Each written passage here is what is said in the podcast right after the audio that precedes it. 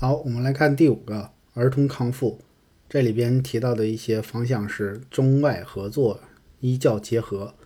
那么，随着社会关注度的提高，儿童康复变成一个社会都会关注和帮助的一个领域。那么，服务体系其实正在这个行业逐渐完善，这里边包括了我们从政府的角度的投入和各个社会各界的参与。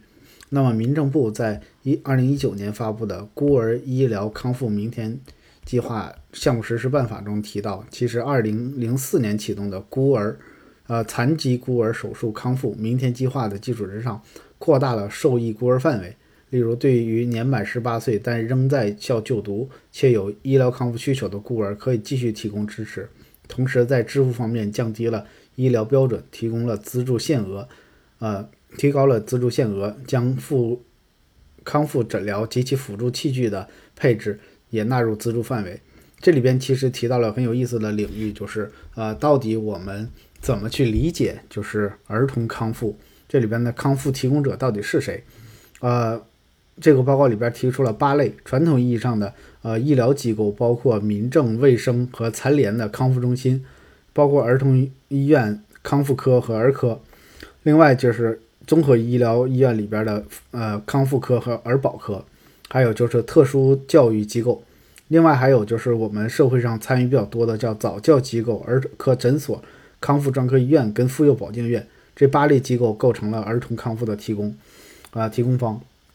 那么在未来趋势上，中外结合、医教结合体现在哪个方面呢？目前国内的儿童长期康复者主要是民政和残联相关机构。医院其实尚未建立起成熟的儿童康复运营机制。据专家访谈，单一儿科无法满足复杂的疾病的诊断需求和康复需求。进入儿童康复领域的面临着呃学科压力，投入比较大啊。那么国际上其实以特需儿童医院为形式，围绕着啊设置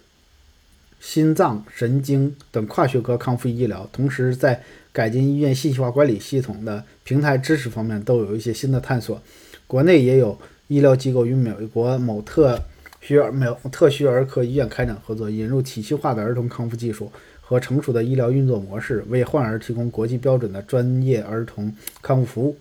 呃，医教结合这个是一个新的业务的发展方向，就是儿童处于发育跟学习的关键时期，患儿家属对儿童健康成长和接受系统性的教育同等重视。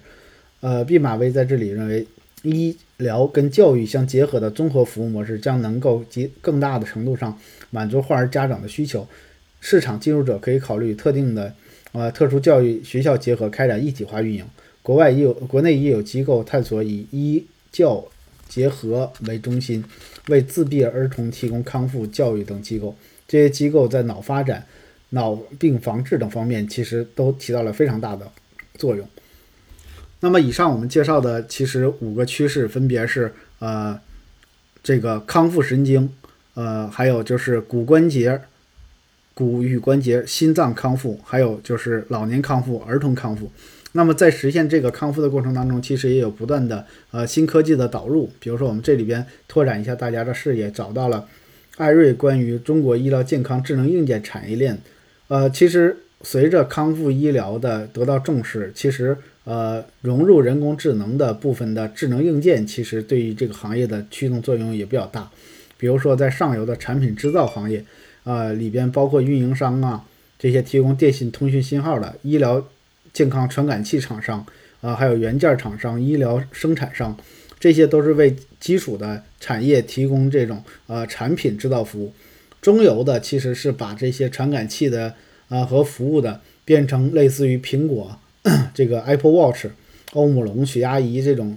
进一步的提升的，就是硬件服务，还有飞利浦啊等等等等。另外，其实还有提供这种健康级服务的，像那个我们家里也买了那个 PIOOC 的这个呃健康体脂秤等等健康管理。另外，其实还有医疗级的什么蓝信康等等。下游产品流通渠道其实也包括了呃 To C 的渠道跟 To B 的渠道。另外，其实云云服务。也变得特别重要，在资本加持之下，医疗机构的支持，共同构建了这个医疗领域的健康智能硬件的这种呃产业链。所以，其实呃。我们在说医疗行业的发展，不仅仅来自于医疗行业本身的进步，更来自于说传统行业，呃，在人工智能的加持之下，带来很多新的可能性。